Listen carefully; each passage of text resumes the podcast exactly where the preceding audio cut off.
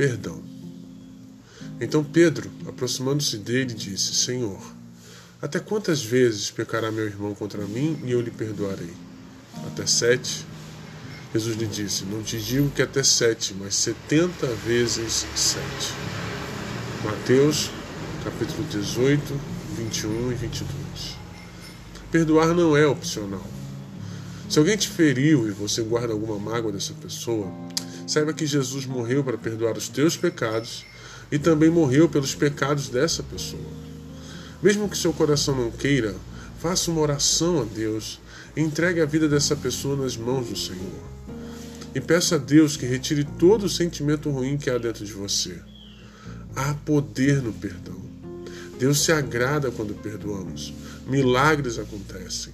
O perdão faz muito bem a nós mesmos. Vamos orar? Pai querido, se tenho algo contra alguém, mostra-me quem é essa pessoa e ajuda-me a perdoá-la. Se há algum sentimento de ódio, vingança, amargura, retira-os de mim e torna-me a dar a alegria plena de comunhão com o Senhor. Eu oro em nome de Jesus.